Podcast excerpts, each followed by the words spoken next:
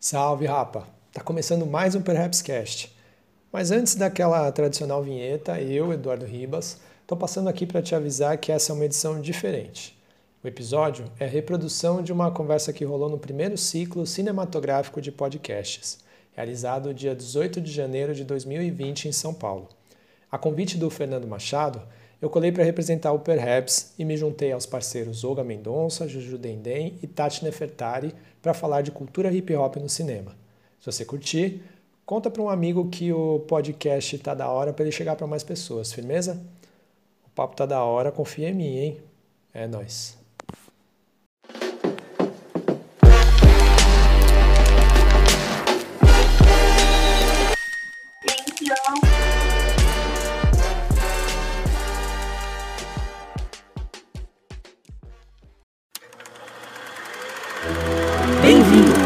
Ao CCPod, o ciclo cinematográfico de podcast.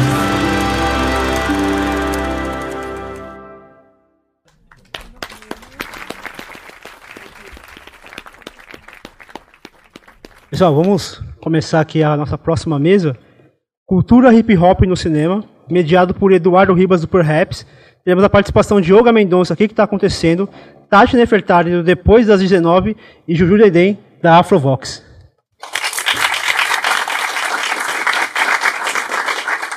Olá pessoal, tudo bom? Boa tarde, sou o Eduardo. Hoje a gente vai falar sobre o hip hop no cinema. E é um tema bem abrangente, é um desafio bem grande para a gente falar sobre isso, por mais que a gente esteja aí envolvido com hip hop faz um tempo, né? Acho que foi um, um, um belo desafio. Mas antes de começar, queria agradecer ao Fernando, ao Cinepod, que acho que é um, é um evento, apesar de ser a primeira edição, eu estou aqui torcendo para que tenham várias, porque é bem legal, né, juntar essa história de cinema e podcast, aproveitando aí que talvez 2020 realmente vá ser o ano do podcast, né, depois de prometer tanto. Então, é, eu acho que vem na hora certa esse evento. Vocês estão de parabéns, valeu pelo convite. E vamos nessa. Primeiro eu queria apresentar a galera que está na mesa. Primeiramente, Olga Mendonça, companheira de longa data, designer, filmmaker, MC também, para quem não lembra, né? Olga, é, eu queria que você se apresentasse e de cara já falasse um pouquinho sobre quando a gente falou do tema, tipo, quando eu falei, quando a gente falou, pô, a gente vai participar dessa mesa, o que, que veio na tua cabeça, brevemente? Bem, acho que já me apresentaram, né, gente? É isso aí, eu sou filmmaker, muita gente me conhece dos podcasts que eu participo, aí participo do Braincast, e alguns episódios de Mamilos, geralmente falando de negritude, falando de música bastante, enfim. Cara, quando você me falou disso, você falou o tema, e o Fê tinha me falado também, eu fiquei pensando, né? No final a gente vai discutir cinema negro, a gente vai discutir vivências negras, né? E eu acho que de certa forma o hip hop mostra muito isso, assim, né? Como várias artes, o hip hop foi uma das poucas artes que não pediu licença para ser feita, né? Então, assim, não esperou financiamento, não tinha como tirar, ela nasceu muito espontânea.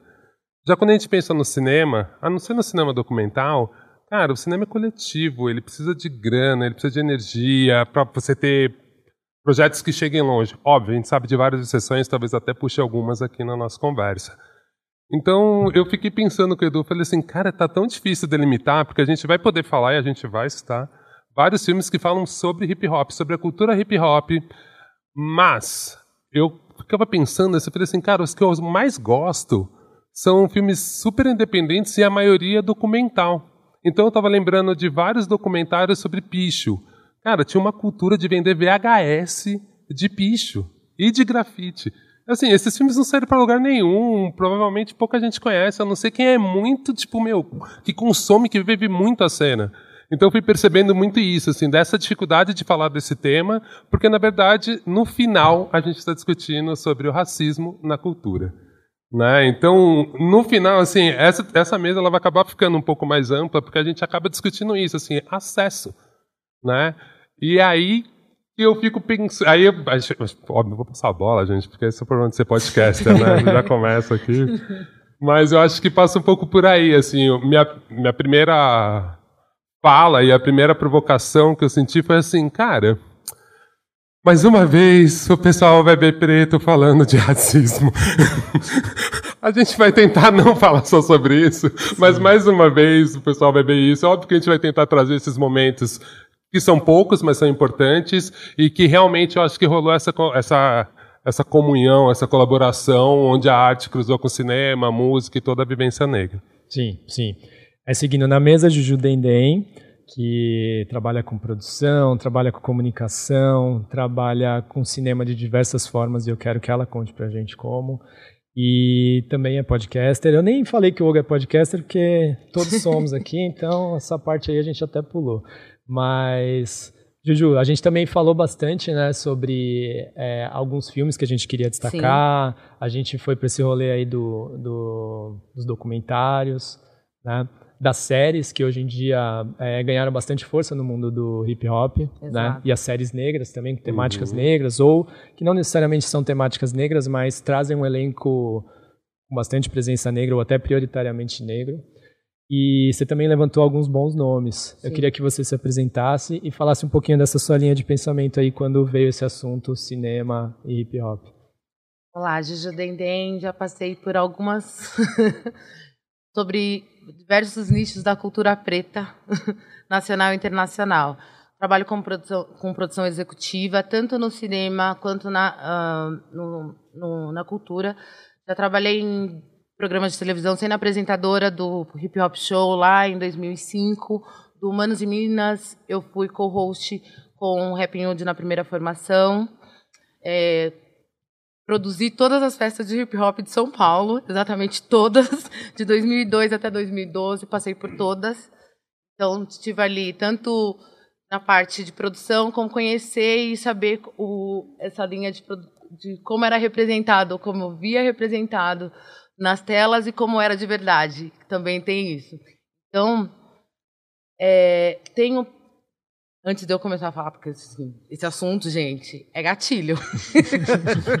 Vem várias coisas.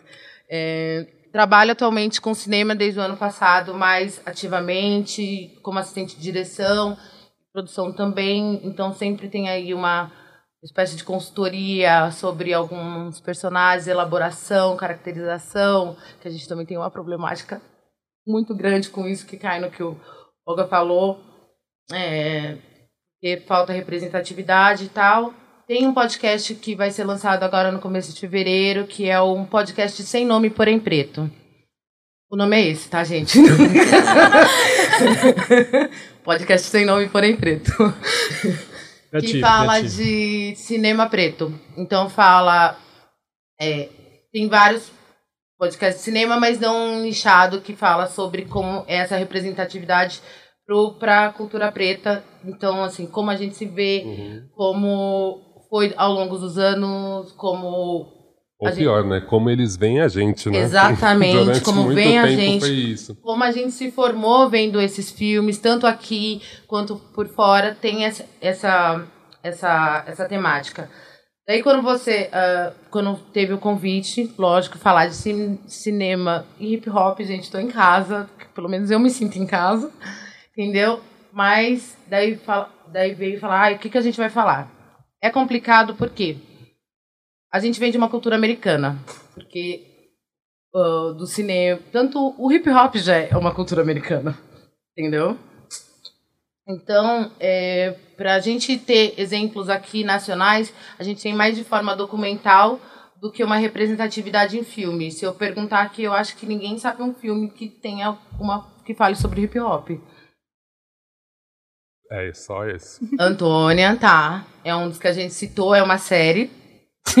Mas, depois virou filme. É, isso, depois é. virou filme é. pela repercussão Sim. também. Hum. Porque daí viram que deu certo, é. que tem público, que tem consumo. Mas é isso, precisa ter muito dinheiro pra, pra, pra gente ser representado. Uhum. Entendeu? Não é uma coisa que fala, ó, vocês são 54% da população e vocês vão se ver. Não, preciso ganhar dinheiro com vocês.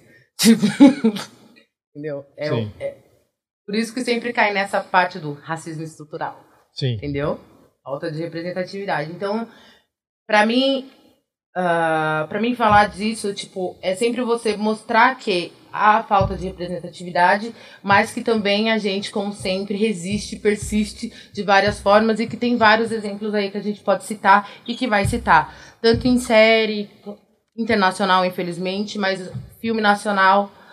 Eu até participei também, já dei uma palhinha de atriz. Namorada do Crioulo no Profissão MC. e... Mas é isso, vamos aí desenrolando. Vamos, vamos. Agora apresentar a Tati Nefertari, que é do podcast Depois das 19, né? E eu, eu tava, na verdade, assim, o Olga e a Juju já conheço faz tempo. Você é uma pessoa, assim, que eu, eu conhecia de nome, mas a gente né, nunca se viu pessoalmente, não acompanhava tão de perto o seu trabalho. Mas eu li uma coisa muito legal que foi na descrição de algum dos seus perfis, falando que você acredita muito no hip hop como uma ferramenta de luta, de transformação, e eu acho muito legal, principalmente uh, no momento atual em que o, o hip hop. É que para começar, né? Vamos, vamos falar aqui o português correto. O hip hop ele sempre é muito lembrado muito mais pelo rap, né? E aí o rap tem a presença do MC do DJ e o b-boy e a big girl ficam meio esquecidos, o grafiteiro também, tanto que ele acabou indo aí mais para o lado da, das artes, né, para as galerias e tal.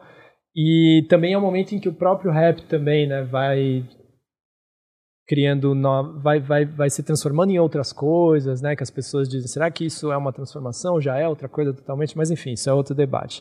Mas eu queria que você falasse, além do seu trabalho, apresentasse seu trabalho para gente, falasse um pouquinho dessa sua visão em relação ao hip hop, já linkando também um pouquinho com esse cruzamento de hip hop e cinema.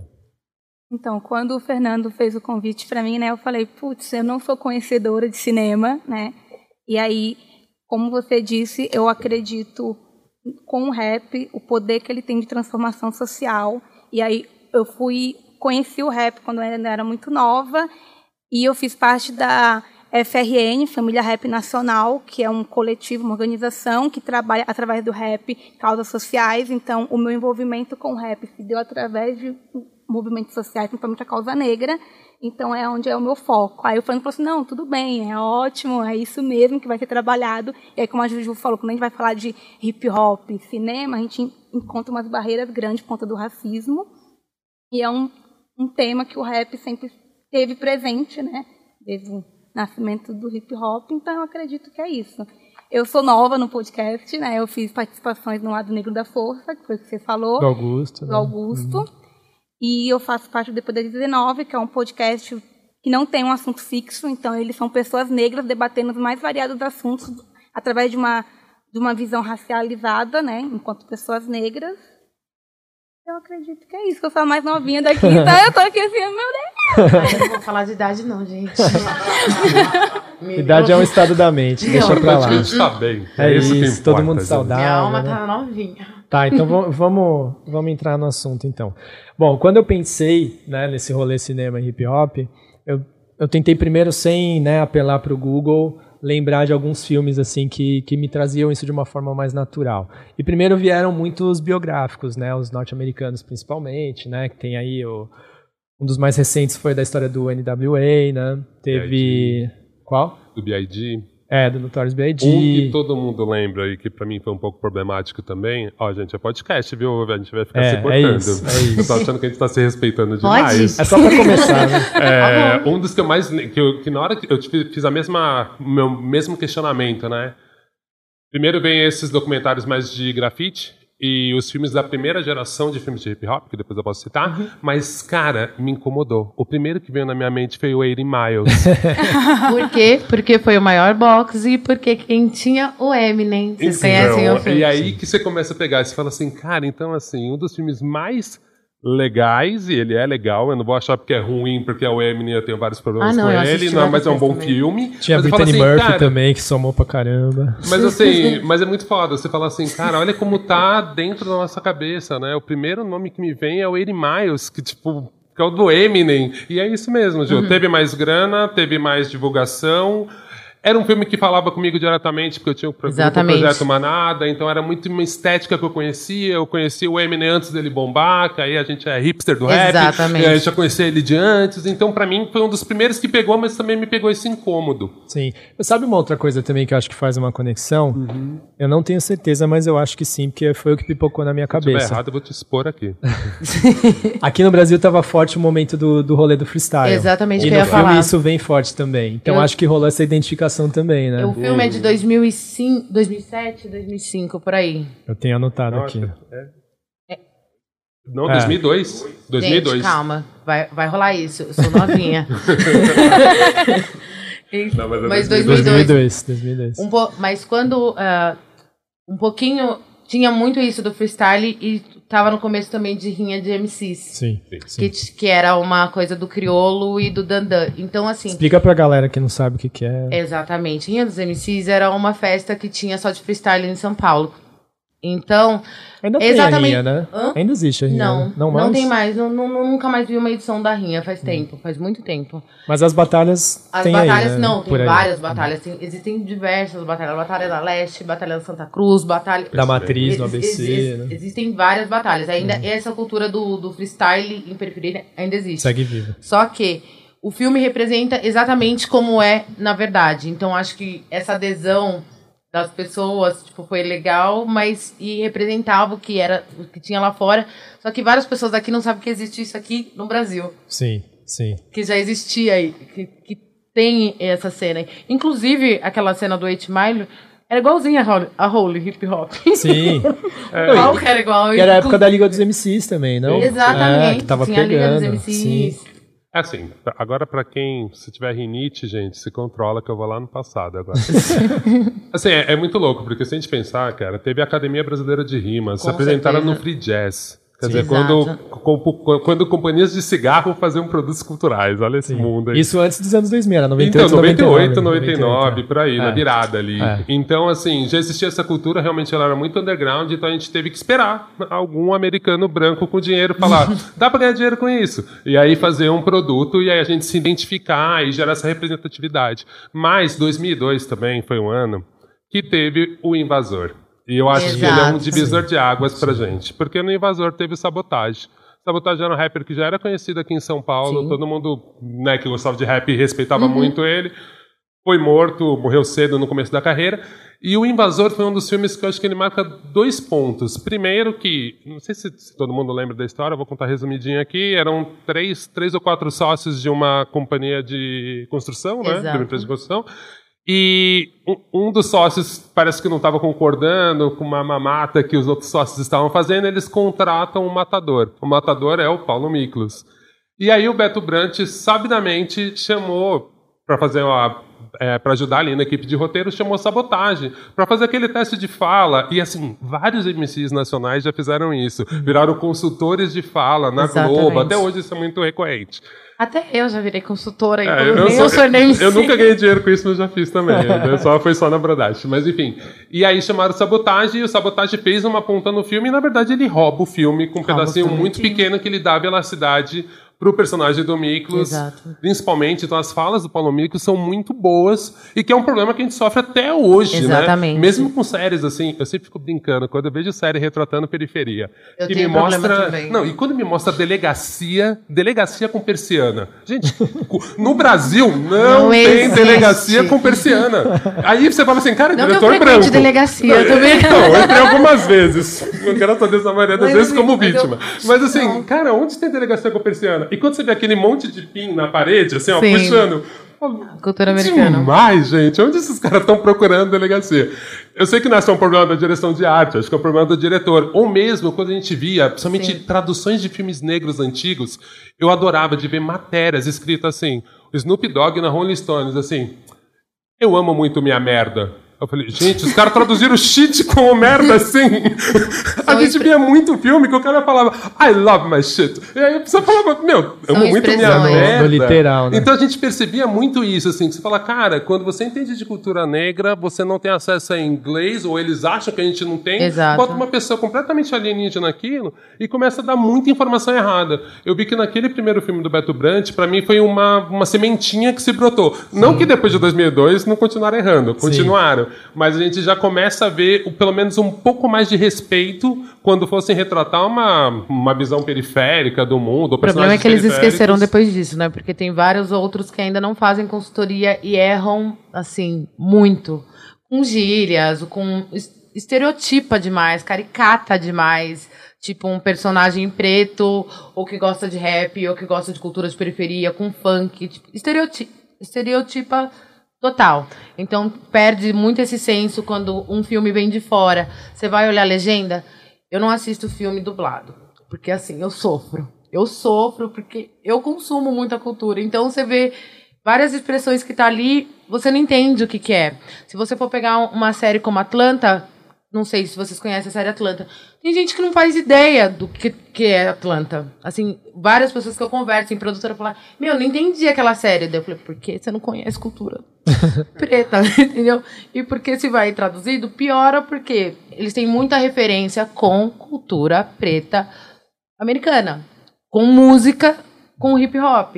Tem muita coisa ali. Se você vai assistir o episódio que, te- que fala do Drake, por exemplo. Daí o Drake é mais fácil, porque todo mundo sabe quem é o Drake. Se você não soubesse, eu, tipo, você ia boiar que a mina foi na casa do Drake com essa fascinação e tal.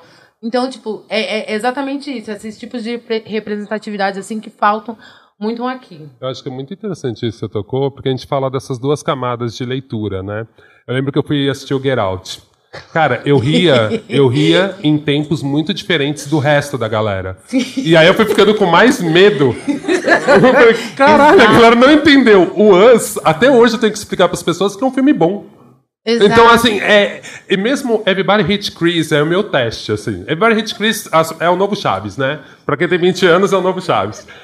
Eu, eu fico muito assustado, assim, quando eu vejo que, assim, ele tem dois níveis de leitura. Everybody Hate Chris é maravilhoso porque funciona, se a pessoa não entende nada de cultura negra, ela se Assistir. identifica porque é pobre, né? E aí no Brasil a gente dá esse corte social vaca. e Eu já racial é sei muito. Se for próximo. Se for mão de vaca, também já tá pior. Também, então, mas assim, eu vejo que que no o, Brasil ela o pega Julius foi disso. resgatado recentemente pela Nath Finanças, né? Ela tá usando É a verdade. Ele tá super em alta. É verdade. né? Então, assim, é meio interessante quando você vê isso, assim, cara, ao mesmo tempo que é interessante, por um lado, você falar, por que que eu entendo de cultura branca e assistia Friends e entendia tudo? E por Exato. que que uma pessoa negra, tipo, ou uma pessoa branca brasileira assiste e ela tem uma compreensão só dela, assim, uma compreensão tão diferente? De certa forma, até fico feliz que as pessoas gostem. né? Sim, falo, exato. Que legal que vocês conseguem se identificar em algum lugar. pedaço. Eu acho né? que o maluco no pedaço e Everybody Hates Chris, como é? Everybody Hates Chris, é, todo mundo odeia Chris. Todo mundo odeia Chris.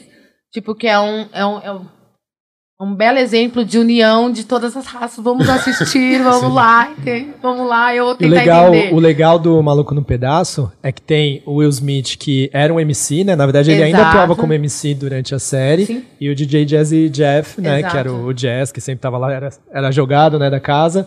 E isso até faz até mais conexão com o nosso tema do que o próprio Everybody Hates Chris. Pelo, não pelo fato da negritude, mas pelo fato de ter o hip hop, né? Sim, total. Eu queria só aproveitar fazer uma pausinha e perguntar pra Tati se ela também assistia essas séries, pelo menos. Ela falou, ah, sou novinha e tal. Mas como essa série. Ai, não, essa série reprisa, Eu acho que Não, é do SBT, que foi Sim, pro. Um foi pro SBT, foi pro, pra Record, foi não sei pra onde. O SBT sim. devia ter E é 40 tipo Chaves, anos, né, qualquer mas- série, sim. então parabéns. Mas você assistia, Enquanto tiver ganhando, Não, assiste, todo Tati? mundo odeia o Cris. Eu assisti, assisto e gosto, né? eu gosto justamente porque vem com umas pitadas que pessoas não entendem ou tá entendendo só agora que, a- que o movimento negro ganhou um boom na internet. Então muita coisa está sendo jogada agora da série, né? Principalmente da senhorita Morello, que teve lá Total. o caso da, da professora racista, que agora é do, do PT aí. Então, tipo, quando jogou essa bomba, ela ganhou o nome de senhorita Morello. Então, foi algo que tá sendo mais próximo da gente agora e as pessoas estão conseguindo entender um pouco mais disso que a gente entendia de primeira. Uhum. E é muito louco essa parada mesmo. E eu acho que todo mundo odeia o Chris tem sim elementos muito do, do hip hop. Tem, Quando ele com a jaqueta lá que ele quer ser estiloso. O Adidas, tem né? muita coisa com o Run. DMC, que é o grupo, que É o deve grupo. dar aquela roupa e tal. Tem o pessoal ali na rua, tem toda aquela cultura das correntes. É por e isso tal. que é difícil separar, né, o que que é hip hop e o que é vivência negra, né? Tanto que a gente fica meio, putz, não tem um personagem exatamente que rima, mas cara, se você tá falando dos Estados Unidos nos anos 80, Nova York, você, comunidades negras, você tá falando de hip hop, Exatamente. né? Porque tá entrelaça tudo. E é o que a gente tem nessas séries, porque no Brasil a gente não tinha nada. Sim, sim. Vale lembrar essa parte. É, eu até fiquei pensando, Edu, é mais complexo, né? Porque a gente não tinha nada relacionado a rap nacional, então até nos outros, nos outros debates citaram, por exemplo, Legião Urbana. Legião Urbana já tem dois filmes em cima de letras, Faroeste Caboclo e agora Eduardo Mônica que vai sair. Agora Racionais não tem uma porra de um filme e todas as letras são storytelling, já é um roteiro. Tá ó. roteirizado. Tá aqui. Mano, o só Renato um homem Russo fez um storytelling com Eduardo e Mônica e Faroeste Caboclo, os dois dele tem. Um homem na Aí estrada. Você fala assim, gente, não é esquisito Se o Homem na demais. Estrada tivesse um clipe, já ia ser um curta. Não, Tem tanto 11 que- minutos música. É isso, é verdade. Já ia ser um curta, ali já ia ser o primeiro. Sim, sim. Ah, Então, tranquilo. então é muito louco, né? Porque passa por essa cruzam, carência né? mesmo, né? E aí você fala assim, cara, sério mesmo que não teve nenhum branco bem intencionado com dinheiro, querendo ganhar dinheiro, tentando fazer racionais? Então, é um lugar que me passa que eu falo. Que Por isso comecei minha fala falando disso, do racismo estrutural, né? Pega muito por aí, porque você fala, calma aí, a gente tem um formatinho que dá dinheiro. Cara, o Chorão teve um magnata, porra. Sim. E agora saiu entende? outro. Tipo- E agora teve o outro filme dele que Agora- saiu. Ah, é? Ah. Isso mesmo. Mas é, é um filme agora. ou um documentário marginal alado? É um doc? É um doc. É um doc, é um doc. Sim, sim, sim. É, é, é, eu até entendo quando ela faz. ah, que vocês que vão ouvir no podcast, vocês não viram o movimento de ombrinho da Ju sobre Doc, porque é isso também. Tem essa outra parte que Uhum. você citou, Edu, dos filmes biográficos. Porque é isso, o Amy Miles não é a história do Eminem, mas aí Ele todo mundo com encara isso. como uma biografia. Sim. É, Também no rap sempre teve isso, né? O 50 É. Cent tem um, né? Sim. Tipo. E Que ele também atua, né? O 50 Cent as pessoas conhecem mais também. Tem um filme, não sei se é de conhecimento de todos, que tem. É o. Mas eu não. É. Morra Rico. é, Fique, Fique é. rico, morra tentando. Gente, eu não sei o nome da tradução. Fique porque, rico ou assim, morra tentando, eu- né? eu- Ah. Tem tá um problema muito, com a tá tradu- muito Sasha, né? Mas não, não é Sasha, gente. Mas é que o meu, o meu problema, o meu problema é como eu consumo essas coisas. Daqui a pouco então a tradução que mim. não tem, não a tem homem tradu- pra ela no Brasil. Não, e tradução, e tradução pra mim, eu acho que eles pecam muito, então eu prefiro nem chegar perto, sabe? Mas Aquela, tipo, tá esse- tão ruim que eu não vou nem chegar perto. Esse rolê, esse rolê da tradução e da dublagem, eu já peguei muito, muito texto e muita gente falando que a brasileira tem, é, é uma referência, né? Tanto em tradução Uhum. quanto em dublagem. Só que é louco, né? Que ainda assim não contempla, Não né? Quando contempla. você olha pra cultura negra. Porque quando você estava falando, eu estava lembrando também que além dos erros com as, as gírias, ou é esse o caminho, que eles querem para um lado muito literal, ou vira um malandro carioca, né? O Exatamente. preto vira um malandro carioca. Aí você fala, não é bem assim. né? Verdade, tem um regionalismo na hora de traduzir mesmo. Sim, né? Até porque muitos estúdios eram do Rio e a gente ainda vê muitos filmes, ah, principalmente ali da década de 80, 90, tinha muita coisa só do Rio de Ah, Janeiro. e deixa eu falar outra coisa. A dublagem também pega num ponto, porque assim, eu não sei se vocês sabem, mas tem ah, muito fonoaudiólogo pode te dizer que existe diferença entre voz de branco e voz de preto. tá? E assim, não tem dublador preto quase, e Sim. não usam e sempre repetem isso. Então, a gente sabe a diferença, dá pra saber que a voz não, não é da pessoa e não tem esse cuidado. Não existe esse cuidado também. Sim, E sim. muda totalmente, né? Gente as pessoas podem A pensar que imposição. não, mas a atitude que uma voz preta tem, até porque está passando pelaquela vivência, muda quando é uma pessoa branca e que não está inserida na cultura hip hop nem na cultura negra. Então tem muitas coisas que na dublagem se pede justamente por isso. Talvez se fosse uma pessoa negra, ela conseguiria O natura- a naturalidade de várias coisas. Ou também não, mas assim, vamos tentar, né? Sim, sim. É, tem que ter a pluralidade é isso no- mesmo, nos roteiros, nos filmes e também na, na dublagem, por que não, né? E eu talvez acho que é isso que eu gosto no, no invasor do sabotagem, porque ele Exato. é ele, Sim, sim, né? sim, ele não é um personagem, Sim. ele é ele, É. o sabotagem. Ele tá ali falando, É. ele tá ali sendo, ele tá ali acontecendo e todo mundo amou ele porque ele era ele e não alguém tentando falar uma gíria. ou tal. É que o Paulo foi muito, o Paulo Miklos foi muito bom também em pegar isso. É, eu, ah, Tipo, você tem que dar um Eles ficaram vários muito créditos próximos, pra né, ele. Eu, também, minha é. companheira trabalhou na época, a Maíra trabalhou divulgando o filme, então ela tava muito próximo mesmo. E aí era isso, assim, o Miklos. É que o Sabotagem era uma pessoa muito carismática, assim. Exato. Mas ele virou amigo de todo mundo. E durante as gravações, então realmente. Tanto que era isso, o personagem cresceu. Não era nada o personagem de sabotagem, mas a galera. Não, cara, esse cara é muito fantástico. e não tinha como. Então ele E fez trilha também, né? é Ele isso. É, a os tri- processos. Então, outro ponto interessante, a trilha é do Instituto. Sim. Então aí, putz, o Instituto na época era um coletivo, né? Você ia falar, explica. O Instituto, é, o Instituto era um coletivo, e aí eles gostavam muito de rap, sempre misturavam nas músicas deles. Passeavam por vários ritmos, mas tudo baseado em rap, que aí o Ganjamin, o, o Tejo, o Ganjamin, tinha mais um. E o Rica, um dos Amabis, né? Não me lembro mais. Tem um aqui. Um... É, enfim, eram três produtores, o Ganjamin, acho que a maioria da galera conhece, porque produziu Criolo, entre outros. Então, assim, tinha. Realmente, você começa a perceber que era muito mais verdadeira essa, essa proximidade mesmo. Era um desejo genuíno das pessoas de botar o rap ali, até tendo como, como trilha, uma trilha tão bem feita, né? Misturando tudo isso. Tipo a Milhão 9 também na trilha. Sim, sim, sim. né? sim. Então passa por esses lugares também. Eu acho que o único outro filme que tem. eu, não, eu não me recordo, sério mesmo. E olha que eu sou cinéfila, assim, eu assisto muito. Tipo, não só filme de preto, tá? Que eu falo preto toda hora, preto, preto, preto, mas eu assisto tudo. Até pra ter base. E diferença porque eu amo audiovisual, não tem isso. Mas é que eu sou consumidora de, de cultura preta no, no final. Aqui no Brasil, eu acho que o Profissão MC, não sei se Sem alguém sardinha, conhece. né? Alguém assistiu aqui? Profissão MC? Ministro. Você não Profissão vai. MC é uma, é um, foi um projeto independente que ele ganhou, tipo, um incentivo somente para fazer o. para ter a produção, mas assim, nenhum ator foi pago. E foi tudo na camaradagem para ter um filme sobre rap. Então era o Alexandre Buzo, Alexandre Buzo e o Tony Nogueira. O Alexandre Buzo ele participava da SPTV na época, fazia umas matérias de, de periferia e tal. Então conseguiu esse espaço para ter. Não teve ninguém que investiu para fazer, para distribuir o filme ou para repaginar o filme, tipo, ó, gostei da ideia e vou para frente, não teve nada. Só que em periferia esse filme passou em todo lugar. Tipo, passou em um monte de casa de cultura, faziam tela pra, pra, pra exibição do filme. E, e a molecada adorava. Você vai lá no YouTube, tem, tipo, várias. uh, Tem milhões de visualização e, e, várias, e vários canais que reproduzem esse filme porque os meninos conhecem. Se vai na quebrada, o pessoal conhece. Tipo, pelo menos mais lá pra trás, o pessoal sabe o que, que é. De que Mas- ano que ele é mesmo? Hum? De que ano que ele é mesmo? Ele é. Ai, foi antes de. 2006. Aham. 2000, eu não lembro Por aí, foi por aí. 2006, 2007, por aí. Conta um pouquinho do, da história, só pra A contextualizar. história é o Criolo. O, o Criolo é um MC. é, que ele tem vontade de ser MC, seguir na carreira. É a coisa de várias pessoas em São Paulo, no Brasil. Viveu o sonho. Queria, exatamente. Queria ser MC, mas ficava entre essa vida do crime e arranjar um emprego. Entendeu? Então ele queria investir na- nessa carreira de ser, de ser MC, mas não dava dinheiro. E eu tava grávida no filme. e a mina tava grávida. E Você era a esposa dele. eu era a esposa dele no filme.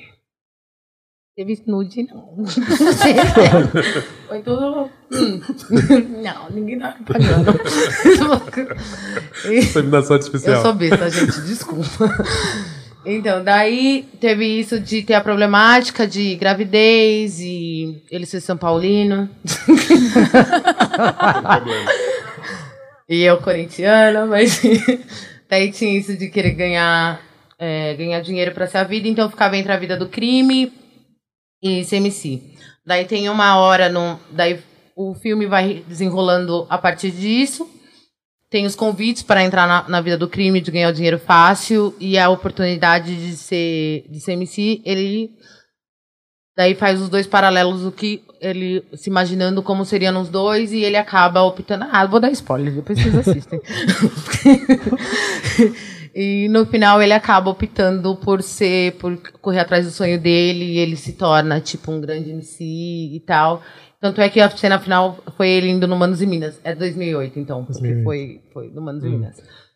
e que ele conseguiu e teve êxito. Mas assim, você vê que o pessoal de periferia, que foi quem consumiu, quem conseguiu assistir, e alguns mais cabeçudos que também gostam de cinema e que tinham acesso, ter, acesso a essa informação, gostava porque era muito próximo da realidade de muitos jovens, tipo em situação de risco, Sim. em realidade brasileira. Uhum. Entendeu? Então ali era muita realidade brasileira, só que não tem investimento. Nenhuma grande produtora investiu. Não, era, não era ponto para eles, entendeu? E você vê vários outros tipos de filme indo para frente porque tem outros apelos, mas um filme desse que tem que tem apelo, tipo, para outras Conexão pessoas, exatamente. também. Mas é porque daí o que a gente também pode falar. É, as pessoas.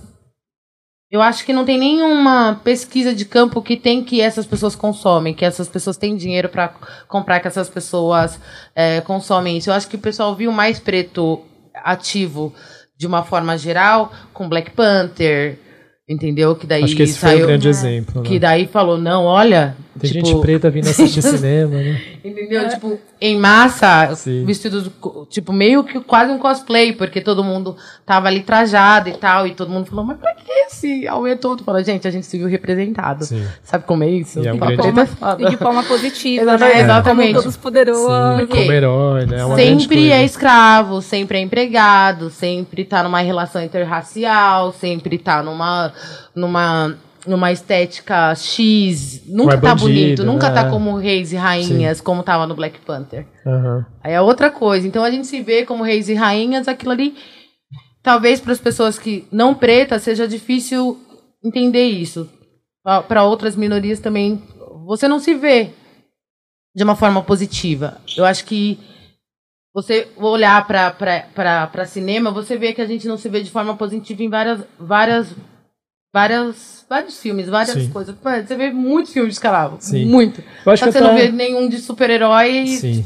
daí teve. Pra representar. Eu acho que até tem umas, algumas iniciativas aí que estão surgindo, é, como por exemplo o Circuito SPCine, né? Uhum, É, eu- exato. Eu, e a Ju, a gente trabalhou um tempo na SPCine, que é uma, é uma secretaria que cuida de cinema em São Paulo, da, de Sim. levar o audiovisual para mais pessoas e incentivar a produção. Exato.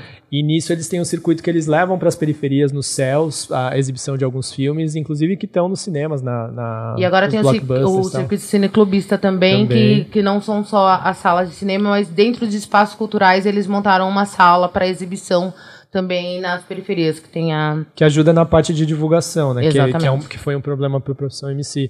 É, eu queria dar continuidade à conversa. Eu queria que a gente, para fechar essa trinca aí do que a gente estava falando, entrar no assunto. Anto, é, An- era Antônias ou Antônia? Que eu fiquei na dúvida. Antônia. Antônia. Tá.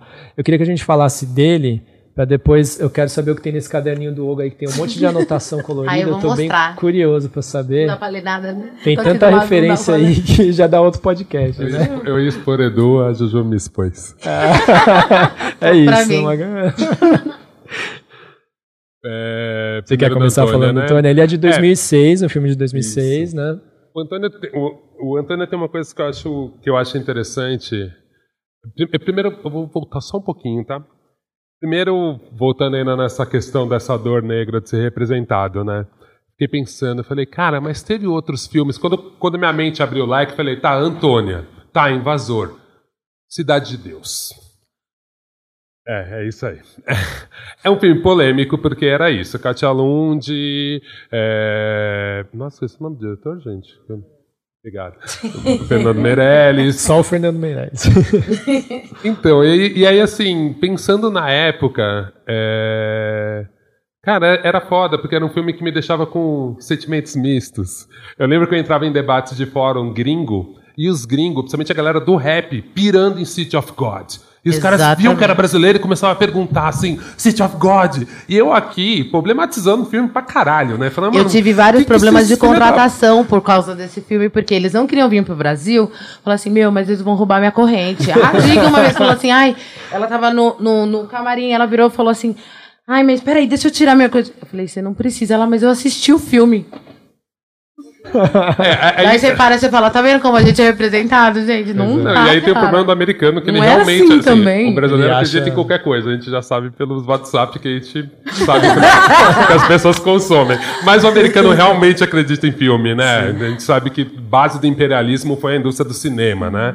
Não é à toa que os Estados Unidos é a potência no mundo inteiro e usou isso como ferramenta. Então, o City of God foi muito estranho, porque eu sentia isso. Assim, eu aqui, né, problematizando o filme, falando: não, ó, se eu desligo o meu cérebro, o filme é bom, um filme policial, né? Pô, tem um personagem negro ali, eu me identifico com, com o jornalista, com o menino que vira jornalista tal. Eu gostava muito, gosto ainda muito do livro do Paulo Lins. Filme não é muito em cima do, do livro, mas enfim, gostava muito daquele universo. Então eu sempre ficava com esse sentimento misto, porque eu falava assim, cara, que estranho, o único filme de periferia muito bem feito, muito bem filmado, é feito por uma produtora branca, e nem vou questionar as intenções deles, mas assim, tem toda essa discussão da estética da fome, quer dizer, você transforma a vivência negra, né, tipo, num grande filme de ação, vamos ver esses pretos todos se matando. E aí eu ficava meio assim, cara, e é isso que os gringos pira. E aí, ao mesmo tempo, o maior movimento de filme. Agora eu vou entrar. em- Olha, olha esse gancho, Edu. É isso. Olha esse gancho. Agora eu vou entrar onde você quer Ele que eu chegue esqueceu aqui no na caderninho. Por isso que eu tô tranquilo aqui. Não, na bio dele ele esqueceu de falar humilde. Olha, E foda. Mas olha esse gancho, gente, olha esse gancho. Não, porque assim, eu fiquei pensando, cara, eu lembro que eu o primeiro movimento de cinema negro que eu entendi como movimento de cinema negro, que muita gente questiona se é movimento ou não, foi a Black Exploitation. Né? Então, eu falei, cara, de certa forma, a Black Exploitation também era Cidade de Deus. Por quê? Na Black Exploitation as pessoas não sabem, mas tinha muito diretor branco. Então, assim, vários filmes da Black Exploitation eram de diretores brancos, tinham diretores negros também. Eles mostravam sempre os personagens super estereotipados, então quando você vai pegar o Shaft, ou mesmo o primeiro filme, né, o Sweet Sweetback Badass Song, do Melvin Van Peebles. Cara, é meio foda. A história desse filme é um moleque que ele, ele, vê, ele meio que salva um Black Panther que tá apanhando de policiais, mas esse moleque é um garoto de programa, é criança. Quer dizer, tipo. Eles surfam em vários. É, e ao mesmo tempo, assim, eu entendo que o filme tem um lance de denúncia, mas ele reforça todos os estereótipos que o povo Faz negro tenta fugir. reforçar, né? Então, assim, você já começa com o movimento que retrata a gente no cinema. É um puta movimento polêmico e contraditório. Então você fala assim, cara, que louco, né? Porque nossa primeira história no cinema e que influenciou a maioria dos clipes de rap e depois uma segunda geração de filmes que aí a gente já pode pôr Faça a Coisa Certa, do Spike Lee, até os outros filmes anteriores do Spike Lee, na verdade, né? Faça a Coisa Certa é o quarto ou quinto dele, né? É, vem todos os filmes do John Singleton. John Singleton é um cara que, tipo, pra quem gosta de cultura negra, ele é bem especial, assim. Os filmes, em grande Exato. parte, são bem bobinhos, né? Eu, eu, eu, reci- eu, Eu, não reassisto. falo mal porque era a única coisa que eu tinha pra assistir. Eu adorava, gente. É, mas é isso, assim, quando eu quebro aquela regra dos 15 anos e Mas volto a assistir os filmes, eu mesmo. falo, nossa, mas é bobinho. Mas eu fico num lugar de conforto, porque foi assim, na minha adolescência, tipo, filmes como Boys in the Wood. Lembra disso? Uhum. Os Donos da Rua. Cara, tipo, eram os filmes que eu me identificava Mas muito. eu acho que é mais fácil lembrar, tipo, um que passou, sessão da tarde, era Homens Brancos Não Sabem Enterrar. Também, que, verdade. tipo, daí tinha a mistura. E que daí. Que era um Boys in the Hood, foi no mesmo tempo, daí Uhum. era Homens Brancos Não Sabem Enterrar. Sim. Que tinha aquela cultura de rua, tinha o rap, tinha o basquete, tinha isso daí que, que misturou ali também pra, pra fazer todo mundo se sentir à vontade. É, no então, acordo. então pra mim era muito engraçado, assim, porque você tinha esse lugar que tinha esses filmes que eram mais violentos, tipo Juice, que era uma questão de respeito. Nossa, traduções maravilhosas. Juice, uma questão de respeito. Aí tinha o Poetic Justice, que eu não tenho coragem Sim. de falar o título Com- em português, Sem com Medo Tupac, no né? Coração. Que era com o Vocês Tupac. estão vendo porque eu falei que eu não gosto de É. título em português? Que era- eu nem quero saber. Tupac porque, era um tipo, baita ator, né? Então, também. o Tupac é um cara que é muito legal. Rain porque era ele- lance do crime. Gente, lance do crime. Qual que é o pra- lance do crime? Above the Rim. o Above the. Caramba. O filme era sobre basquete filmaço, e tal, então era pra esse. fazer o lance do crime, que era Sim. como se fosse. Gente, quem traduziu isso? Eu quero falar, o lance do crime. Deu... Eu- Ai, não deu. Esse Ele não filme- teve o gancho Mas, igual gente, você vocês teve. viram como estão filme- traduzindo Blackish? Não, calma aí rapidinho. Esse filme aí do, do Above the Rim, inclusive, assistam, que nos Muito filmes que bom. falam sobre basquete, assim, ele é tipo top 3, Verdade. assim, ele é muito Exato. foda. Como traduzir em Blackish?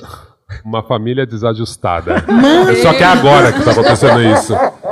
Dá um toque lá na Sony, alguém, por favor. Eu acho que nesses casos Vamos não deveria nem dá tempo. traduzir, tipo É. Straight Off Compton. Sim. Graças a Deus. Mas tem um Gra- complemento no Straight Outta Compton. Tem, tem um complemento. Não é só esse nome Ah, em mas português. é uma história, não sei É, das é, quantas. do tipo, NWA, Não, mas assim, me- tá. me- mantiveram o Straight É, Off Compton, sim, porque eu sim, falei, sim. eu tava com medo, eu, não, pelo amor de Deus, não traduz, não traduz. Muito não longe traduz. de Compton. Não sei como eu traduzir. Porque não pode ser uma tradução literal também, né? Ou pra Tem uma interpretação-. Ali em ficar um- Compton é legal, É. tipo, sabe?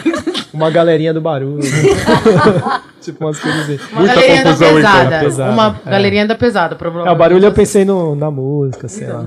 Mas faz Aí- a ponte com o ah, Antônio. fazer, favor. então. Então tem essa primeira ponte que eu acho que é justamente essa. Falar assim, cara, na Black Exploitation ela era super polêmica porque não mostrava os valores negros, reforçava muito dessa questão que hoje em dia a gente discute muito de masculinidade tóxica mesmo, né? Todos os caras Uhum. eram sempre machões. O mesmo Shaft, assim, que ele é um detetive e tal, ele é esse Pegava detetive que fica nesse meio do caminho aí, né? Ele, ele não segue as leis. Então era sempre dessa forma. Então tinha uma Não carga tem uma negativa. mulher preta nesses filmes que não apareceu nua ou que não teve cena de sexo, tá? Sim.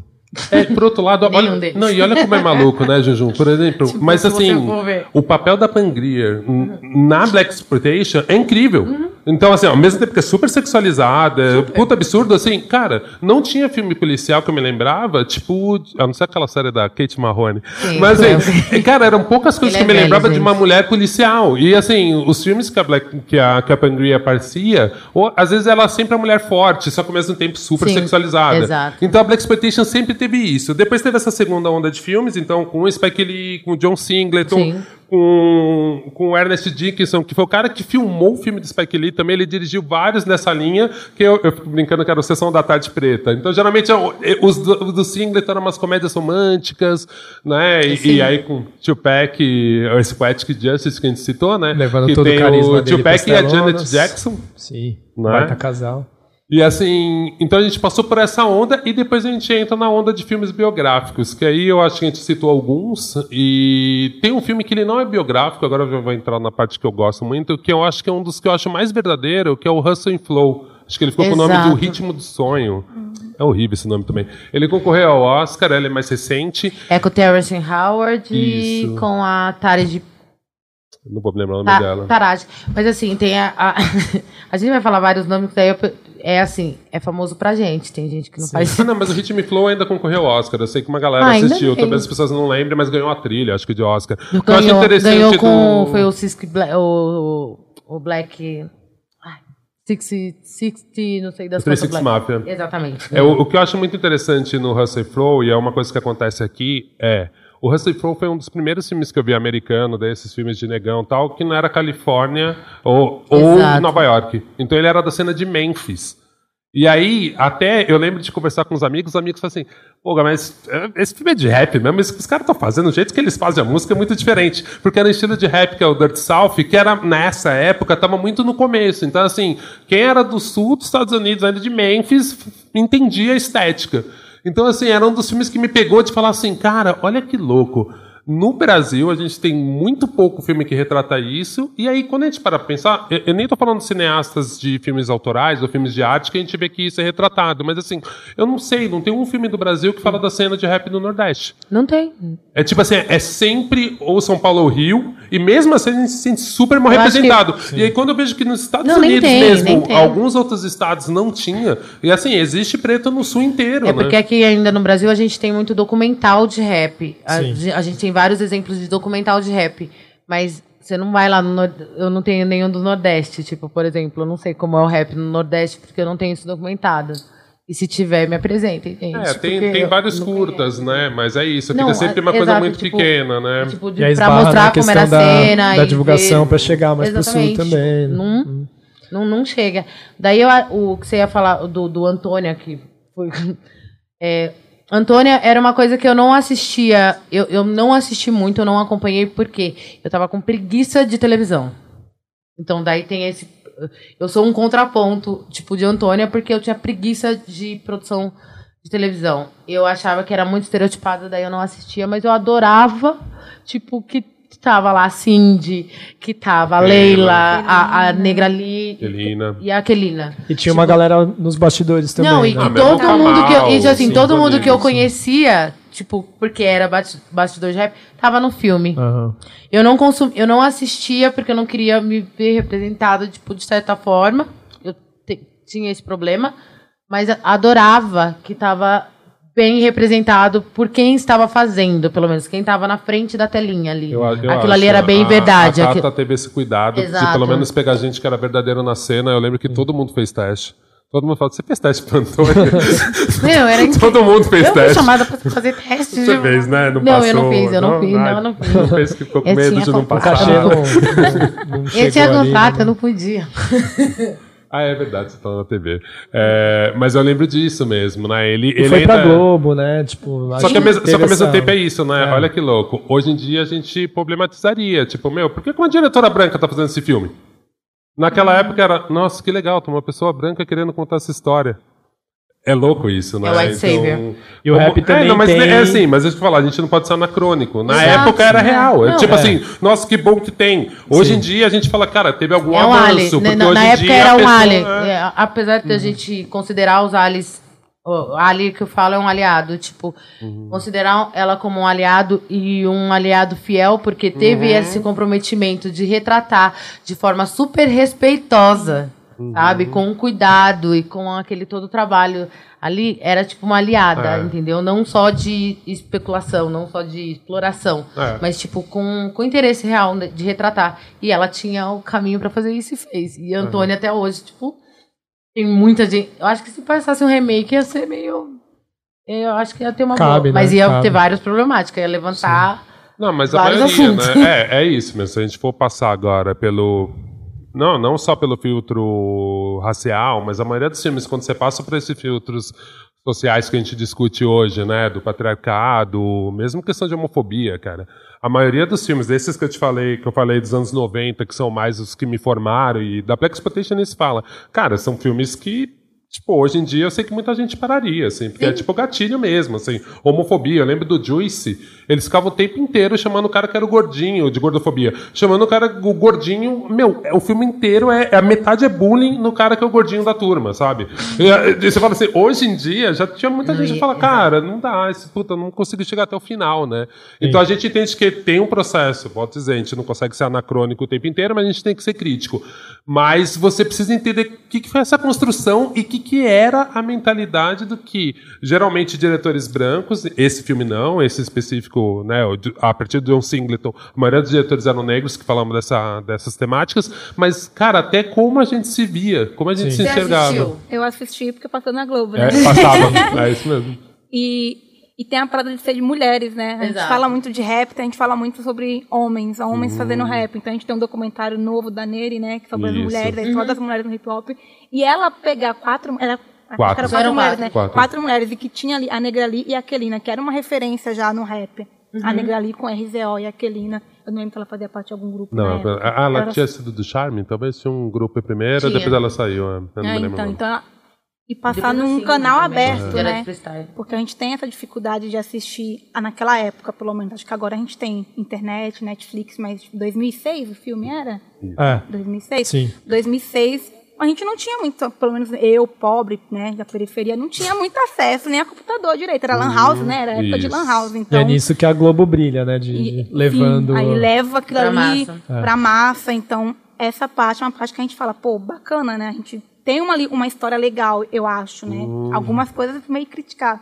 Mas tem ali uma história que te prende e que é verdadeira até certo ponto, né? Não, e várias, assim, eu não assistia, mas, assim, você falando, tô na, tô na rua, tava na rua o tempo todo, a pessoa, todo mundo se vendo, sabe? De falar, meu, ela tava linda com Sim. aquele cabelo, ai, tava não sei o quê, e, e a estética. E, É, entre o rolê meu, da isso é muito representatividade, importante, né? isso é muito, Da criança assim, em casa olhar e falar, pô, tem pessoas parecidas Exatamente, comigo na TV, isso era né? muito forte, isso era Sim. muito forte mesmo, de ver alguém de trança, De trânsito. Sim, sim.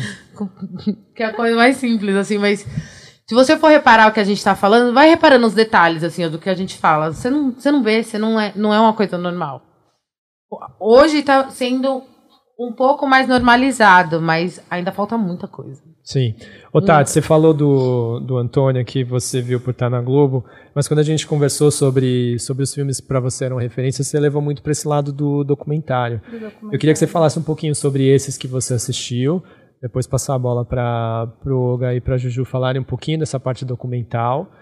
E aí, assim, a gente já está indo para os finalmente, só para vocês terem uma noção de tempo. E rapidamente eu queria dar uma pincelada no, nas séries da Netflix que entram nesse assunto, que eu acho que tem várias, né? Várias. Dá para falar de Atlanta, que acho que para mim seria o maior exemplo, mas dá para ir também para.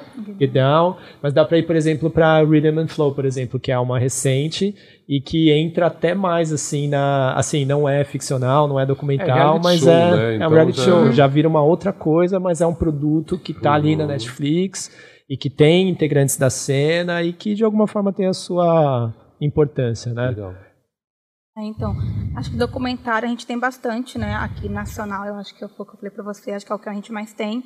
E aí eu gosto de um que eu até assisti um pouco recente, que é Aqui Favela, o Rap Representa. Sim. Então, e também fugiu um pouco de São Paulo, né? Pegou gente de, acho que Belo. Horizonte. Legal. Então, é. Eu lembro no tempo que estava sendo produzido. Estava tipo, sendo produzido. Então, eu achei bem bacana, até, até porque tem uma parte que ele faz, a, relaciona o rap com o candomblé. Então, eu acho que, acho que agora não, que a gente tem muito rapper, tem o Rincon, né, que tem esse lance de aproximar mais batido, assim. Não, o Thiago na- Aninho. Thiago com pedagogia. Inclusive vai mais. fazer show no final de janeiro no, No Sesc Sesc Piranga. Tem Projeto Preto, que é um grupo menos conhecido, que tem essa temática, né?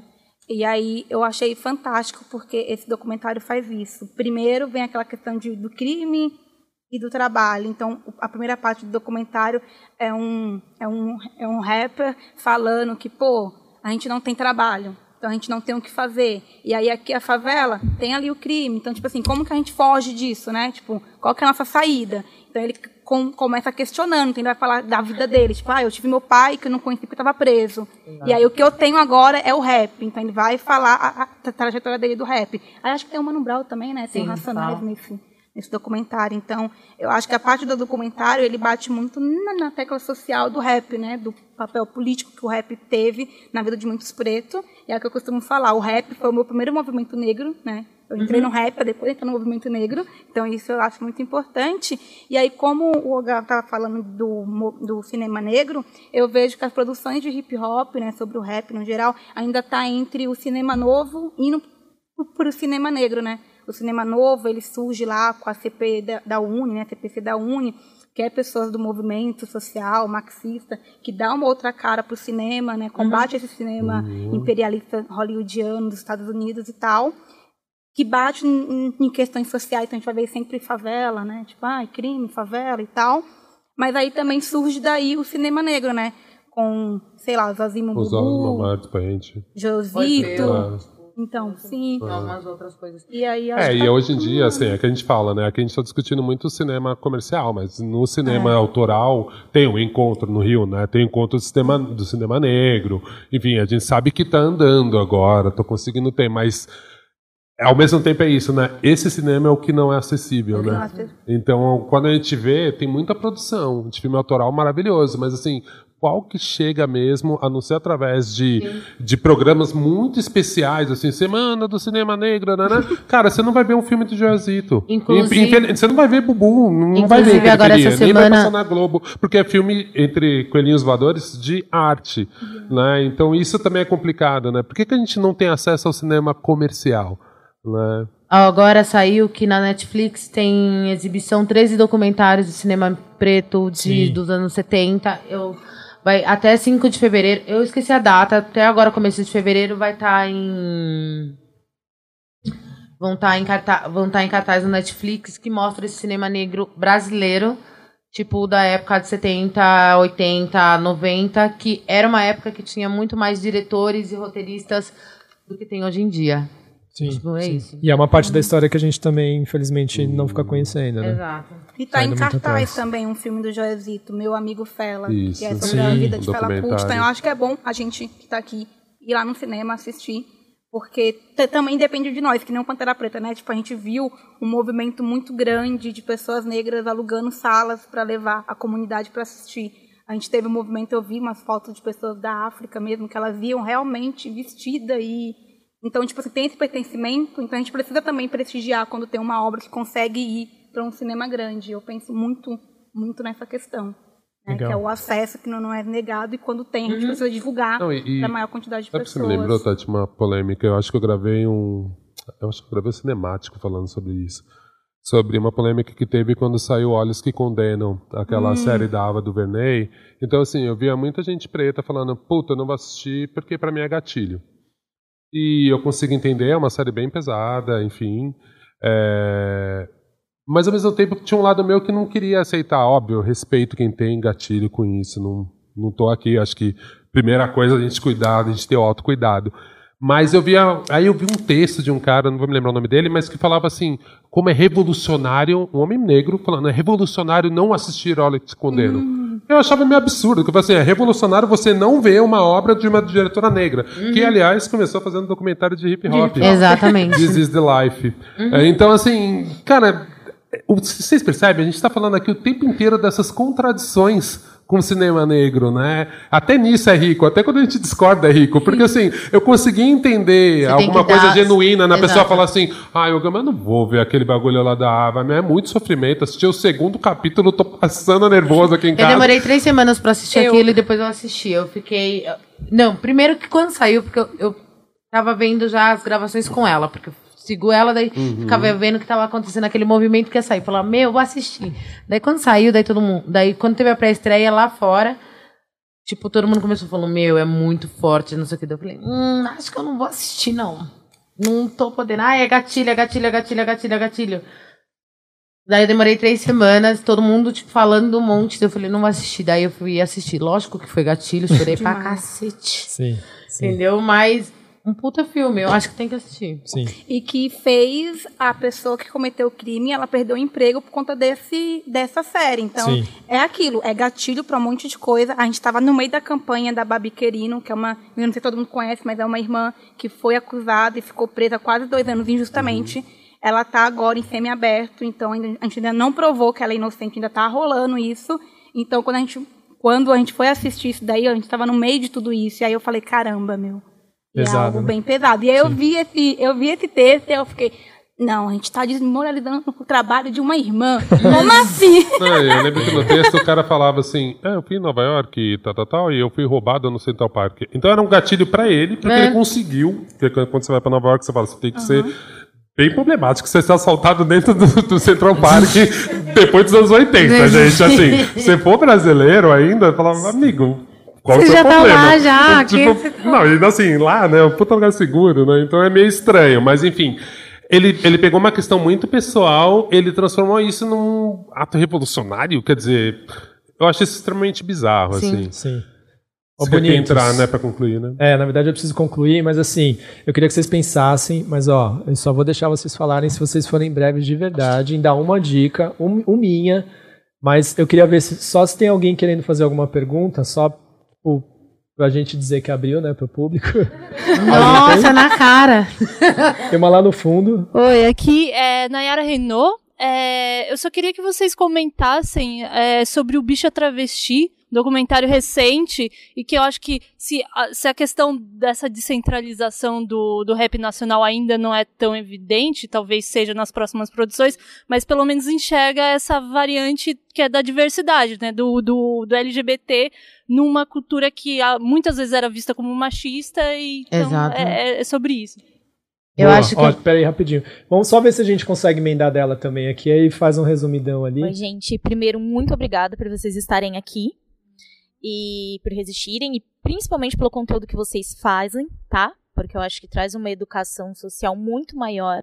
E eu gostaria muito, desejo muito que nas próximas mesas eu veja vocês abordando outros assuntos e não só sendo convidados para falar sobre hip hop.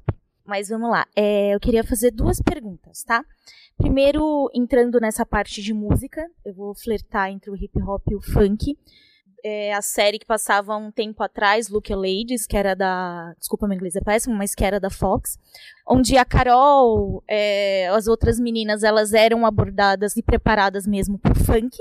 Enquanto as meninas que eram ou branca, que no caso era a Mari, ou então a mais é, se encaixava num padrão, que era a Carol K, elas eram tidas, elas eram levadas pro pop. Se vocês sentem isso dentro da cultura hip hop, quando chega na indústria, quando a cantora já tá chegando ali flertando com a indústria mesmo. E segundo, eu também queria estar perguntando para vocês, dentro do conteúdo que vocês fazem, se vocês têm sentido que tem tido um aumento de pessoas brancas consumindo para que elas possam se educar, já que, como a Tati disse, a gente está vivendo um momento do boom da cultura negra, onde a gente está se expressando, onde a gente está falando. Se essas pessoas têm procurado se educar, mas através da vivência de quem realmente traz pluralidade, não só de quem faz um conteúdo, mas que no caso é branco e nem sempre sabe o que a gente sente, porque empatia não tem nada a ver com essa história de opinião. Tá? Exato. Muito obrigada. Sim, Uhum. boa, É. Tuane, boa. Ó, então vamos só para organizar. Já a gente já tá nos finalmente mesmo. Uhum. Eu vou fazer o seguinte, cada um responde uma para dar tempo, só que assim vai ser bem breve e a gente coloca as nossas dicas no descritivo do, do- dos casts depois, pode ser? Eu Quem acho- quer responder eu qual? quero- eu falar quero- do bicho, se quiser. Você quer falar do... Eu só queria. Ah, outro não, de deixa eu. menina. Ah, tá vendo? É de menina. Tô sendo bem... Não, né? mas não, é rapidinho, só porque. ó, 30 a bicha, segundos, hein? A bicha, a bicha travesti é o seguinte: primeiro, eu já acho muito foda. de- ainda bem que eu posso falar palavrão. É, por quê? Porque tinha sido. ah, não ia ser. Tinha sido interrompida pela Ancine por, por todo esse sistema do governo e tal, e depois conseguiu ganhar o edital pela SPCine, porque eu tava lá quando saiu, eu comemorei, gritei mesmo, falei, meu, agora vai sair, vai ser distribuído, e foi lançado no, no, no- no ano passado. Super importante que Lin conte sua história, de como ela saiu, como ela resistiu, e mostre ah, que tem várias pessoas, assim como ela, ali perto da onde ela mora mesmo, entendeu? Então é muito importante que tenha isso, que ela tenha voz, é, que as outras, mesmo que seja um outro ritmo, também tenha essa abertura e ela mostra que é, é, ela era uma, ela veio como MC, agora ela flerta mais com pop, mas ela vem como MC, ela vem como rapper. A, a princípio. Tempo. Entendeu? E é isso. É, você vai responder, tá ótimo, Não, é só- adorei sua resposta. Essa eu não vou falar do Lucky Lady, porque eu realmente eu não vi o Lucky Lady mesmo. Só soube da polêmica, enfim.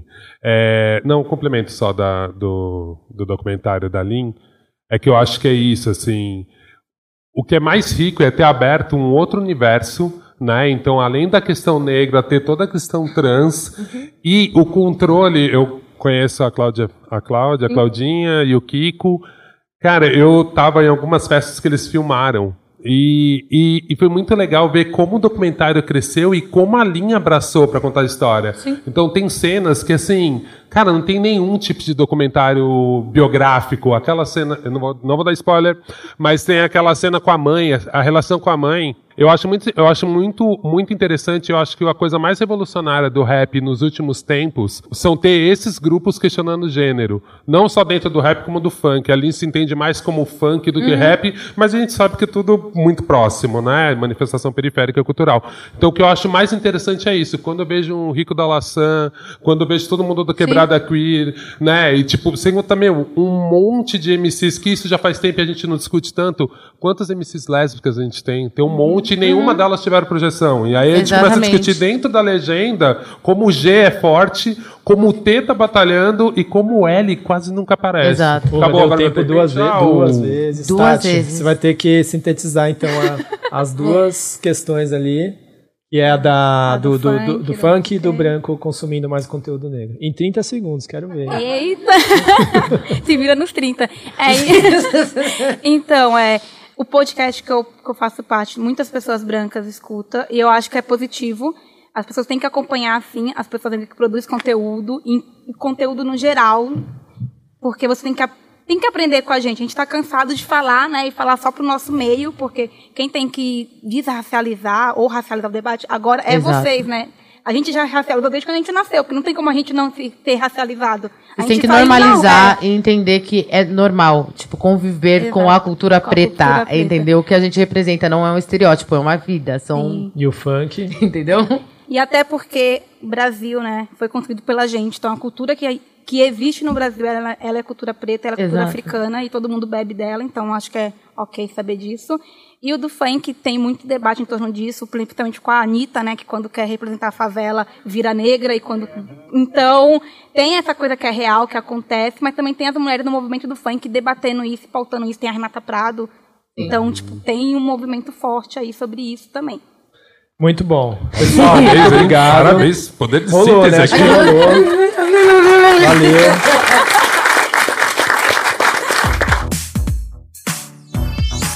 Esse podcast foi editado pela Isso Aí Design. Tudo isso é forma com função. É design estratégico. É isso aí.